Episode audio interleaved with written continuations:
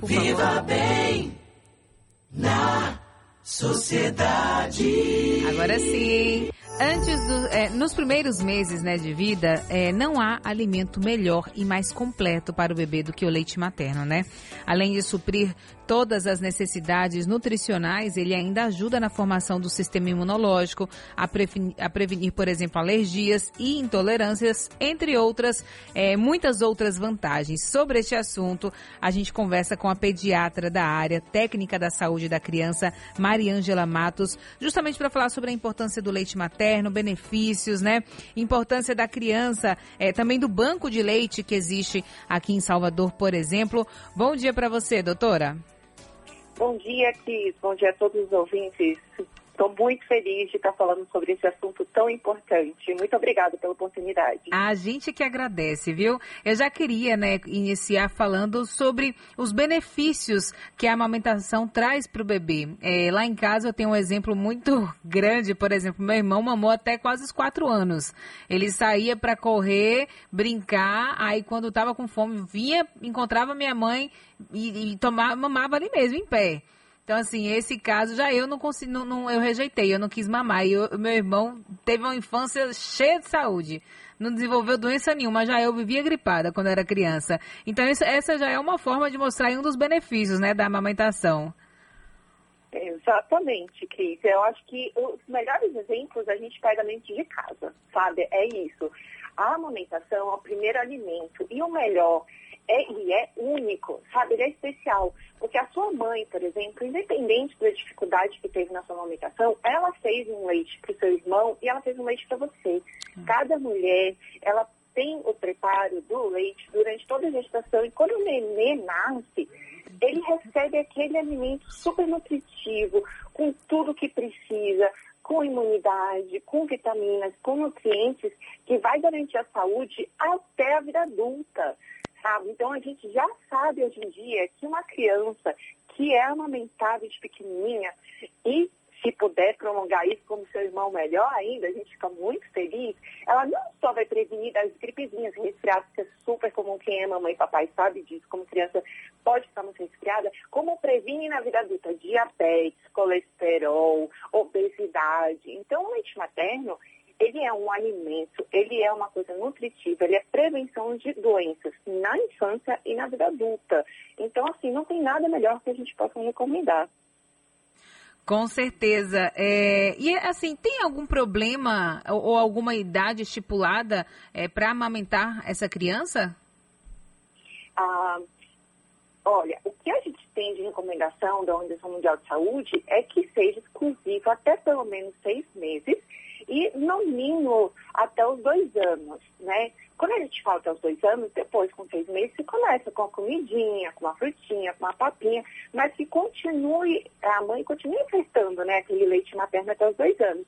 Mas não existe é, de você limitar, não, tá? Uhum. Então, se a criança quiser, que nem seu irmão, amamentar e for natural para a mamãe e para o bebê até os quatro anos, tá ótimo, não tem problema nenhum.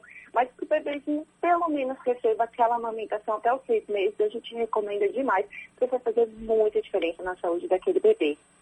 É, doutora, é, inclusive, uhum. né, a alimentação da mãe também interfere muito, né, na, na qualidade desse leite. A gente sabe que os nutrientes é, que são absorvidos pela mãe também são passados ali é, por aquele leite. Tem prova disso, por exemplo, é que teve é, algumas crianças, né, ficaram imunizadas por meio do leite materno. Então, assim, a gente viu casos, né? Já eu, eu li casos de, de, imunização por conta do leite, por meio do leite materno. É como que deve ser a alimentação dessa mãe, principalmente na fase inicial da amamentação? Olha, e, e, assim, o que a gente tem que ter claro é que não tem leite ruim. Todo leite é Sim. bom, tá? Mesmo aquela mãe que está lá na África, que é super desnutrida, ela tem um leite bom. Agora, se a mãe se alimenta adequadamente. Quando a gente fala se alimentar adequadamente, não precisa de nada muito sofisticado. É comer frutas, verduras, o arroz, o feijão, se alimentar nos horários, porque isso é difícil para a mamãe que está no começo, né? Uhum. Se alimentar nos horários desespérdicos, porque o bebê fica ali consumindo todo o tempo e, e tomar líquidos, principalmente água. Então, se você consumir esses alimentos básicos, você vai estar ofertando tudo que o seu nenê precisa e todo mais um pouco. Porque você citou duas coisas que são muito legais. A parte da nutrição, tudo que a mamãe come vai passar para o bebê. Então, se você come seu arroz, feijão, sua proteína, seu verdura, seu legume, tudo isso vai passar para o bebê e vai desenvolver o paladar do bebê. Não sei se você sabia disso. Muito interessante. O bebê, ele aprende o paladar a partir do, do, que a mamãe come, do que do paladar da mãe. Então, se a uhum. mãe ficar comendo muita bobagem, aquele nenê vai ficar com o paladar desviado e não vai ter tantos nutrientes. A outra coisa que você falou é a parte da imunização. Toda a parte de imunização que a mãe teve ao longo da vida, doenças que ela pegou, vacinas que ela tomou, vai estar nesse leite. E a gente teve isso comprovado recentemente com os anticorpos da Covid no leite materno. Exatamente. Então, assim, o leite materno é ouro, é vida. Com certeza. E por falar nisso, infelizmente, nem toda mamãe consegue desenvolver esse ouro, né? Que a gente chama o leite materno, mas existem uns bancos de leite, né, doutora? É, qual que, que é a importância desses bancos de leite?